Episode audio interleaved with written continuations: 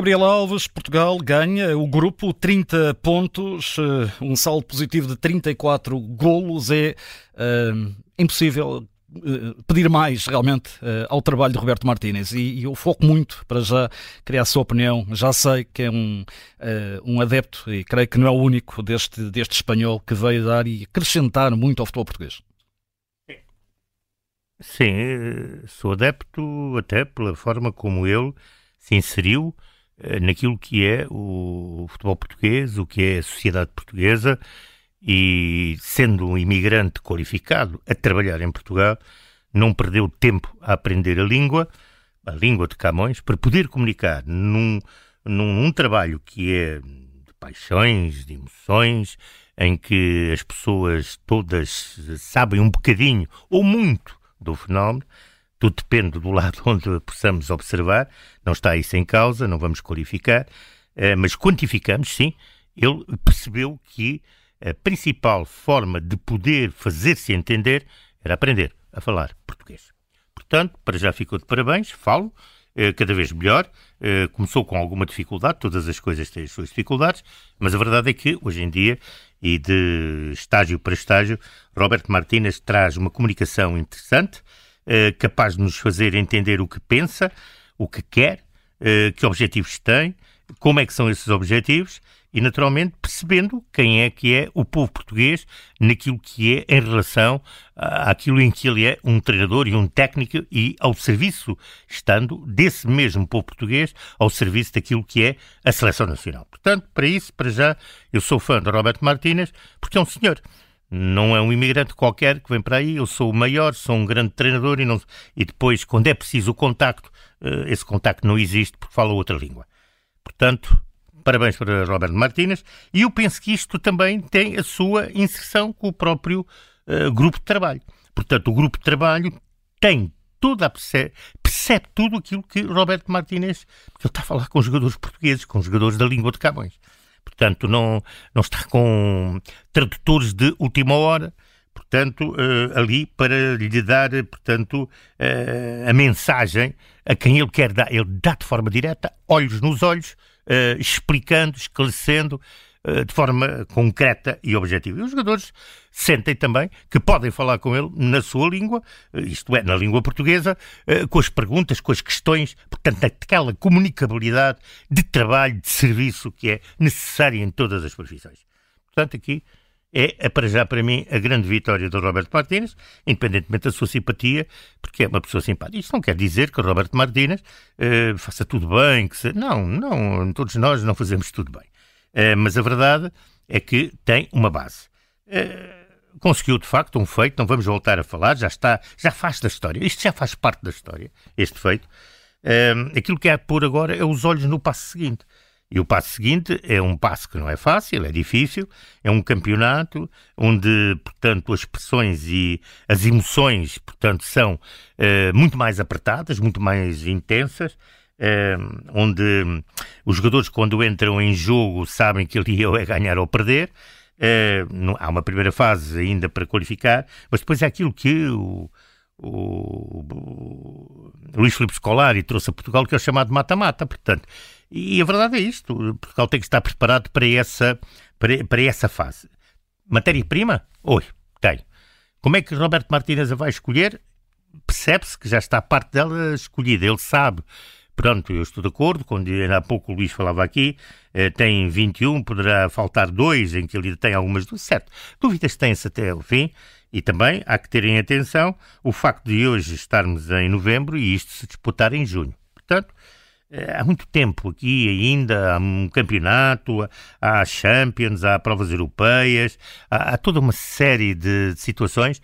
Agora, o trabalho está feito muito do trabalho está feito. Eu não estou a dizer que todo, mas muito está feito, porque ele soube aproveitar muito bem toda esta fase de qualificação, inclusivamente com as vitórias, com o ir ganhando, portanto, ir retirando alguma pressão, podendo fazer algumas experiências. Uma pré-época. Uma pré-época, digamos, completa, e não, e tendo os jogadores sempre consigo, sempre consigo. Uh, portanto, uh, porque na seleção aquilo que é mais difícil é ter a equipa uns dias. Não, este vírus FIFA, a forma como isto é mau para os clubes, mas é bom para as seleções, porque os selecionadores conseguem ter os jogadores eh, mais tempo consigo, mais próximos de si, portanto, é a tal comunicação, o tal trabalho, porque há um trabalho que certamente não se vê, que é o chamado trabalho específico, o trabalho uh, de gabinete, hoje, com os vídeos, uh, o trabalho de palestra, há, há, toda uma, uma série de, de, de, de, fases de trabalho. E nota-se, ele fala na formação. Formação, está, está muito atento à formação. Exatamente. Portanto, tudo isso é fundamental e, para já, ele também eh, a sua muita atenção a tudo o que está a ocorrer, não só a nível de jogadores em Portugal, mas também lá fora. Mas a pegar nos jogadores, eu queria dar aqui uma nota, porque todos os jogadores são importantes. Frisemos. Vamos pôr três, quatro traços. Todos são importantes. Mas há aqui um fator que me parece terem atenção. Há uma liga que sobressai, que é a Liga Inglesa. Todos nós sabemos que isso é verdade, porque também todos somos espectadores, todos acompanhamos, portanto, essa liga, eh, os profissionais de forma mais apertada, mais intensa, eh, o, os telespectadores de forma mais divertida, porque gostam de a ver e sentem entretenimento quando ligam o seu televisor e veem jogos dessa liga e, e gostam. Mas nós temos aqui jogadores que são fundamentais na nossa seleção. Eu estou a dizer, todos são importantes. Mas quero fazer aqui destaque. Que é o Rubem Dias, é o Bruno Fernandes, é o Bernardo Silva, é o João Palhinha e mete aqui também o Jota, o Jaló e, quiçá, até o Mateus Nunes, que hoje está a jogar, como se sabe, ao mais alto nível, no Manchester City, e ainda por cima treinado por um tal senhor de Pep Guardiola. São jogadores fundamentais, são jogadores muito importantes estes jogadores, porque têm uma, uma mentalidade de competitiva muito específica, muito própria, que lhes é atribuída através dos anos que têm nos clubes onde estão. Portanto, o Bernardo e o Ruben estão no, no, no, no City, o, o, Bruno está no, no United, o, o Palhinha está no, em Londres, uh, no Fulham, uh, o Jota está no, no Liverpool, o Jaló também está no, no, no, United, uh, o Matheus Nunes no City, e há mais, há mais dois, três que podem vir a fazer parte desta naipe. São jogadores muito importantes naquilo que é o coletivo, naquilo que é o grupo de trabalho. Isto, depois temos o João Cancelo, temos o Otávio, temos esse polo, é um polo catalisador, o CR7, o Cristiano Ronaldo, que tem toda uma escola de futebol, obviamente, ao nível da, da Inglaterra e ao nível da, da Espanha, e Itália, porque também passou por lá, as três, digamos, três grandes nações do futebol, um, e isto obviamente que uh, o treinador Roberto Martínez não despreza, antes pelo contrário, catalisa a favor daquilo que é a Seleção Nacional de Portugal. Antes de terminar, apenas uma, eh, uma opinião, eh, ou duas. A primeira, Portugal vai ter uma grande vantagem, vai jogar em casa. como foi em França, com muita massa adepta, com muitos imigrantes naquela zona no centro da Europa. Claro que isso é um fator sempre importante. É... No estágio, hotéis. É um fator importante. É um fator uh, muito importante. E uma vez mais, esta postura do próprio Roberto Martínez é importantíssima, porque os portugueses que trabalham, que são imigrantes uh, lá fora, portanto, na circunstância eu até direi ali na própria Europa Central, não certo. só aqueles na Alemanha, mas aqueles que estão ali próximos, porque nós é que estamos distantes, nós é que estamos na ponta ocidental.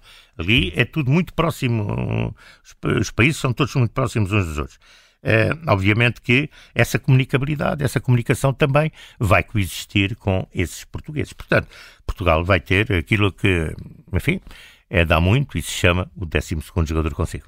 Última uh, opinião que eu queria antes de perceber para si qual é a força da técnica. Uh, Martínez ontem referia que não, eh, não tinha grande questão de defrontar equipas de renome na janela internacional de março, uh, porque uh, para ele, se calhar, nem fazia grande sentido defrontar equipas mais fortes. É, é mesmo assim? É, é, é, o que ele quer a partir de, de, nessa altura, é ter os jogadores consigo, retomar todo este trabalho, portanto, cuja meada já está toda montada, não é? E dar-lhe mais estrutura, mais forma, mais consistência, uh, mais capacidade. Que ninguém se lesione. E, e, que ninguém se lesione. E quer equipas, obviamente, com quem possa treinar, isto é, trabalhar competir, mas a trabalhar, não é para ganhar. Não, ganhar é bom sempre, mas não é aquela ânsia de vou ganhar. Não, trabalhar, ter equipas de trabalho. E portanto, isso é, é o que ele, ele sabe muito bem que isso é assim e é de facto importante. Força da técnica para si. Hoje é o golo do, do, do Bruno e eu começo é, por aquele passo do Bernardo que é assim: Ó oh, Bruno, toma lá isto. É só e, o Bruno, e o Bruno marcou. E a técnica da força? Houve muita força, muita técnica da força de toda uma equipa, que é a equipa da Islândia, que assenta nisso. É o seu futebol, é o seu coletivo, é a sua cultura tática. Nada a dizer. A verdade é que tem tido e tem alcançado alguns objetivos, e a verdade é que tem 17 gols marcados, e isso alguma coisa diz uh, em seu benefício. Foi entregue esta força da técnica com Gabriel Alves, também disponível em podcast da Rádio Observador.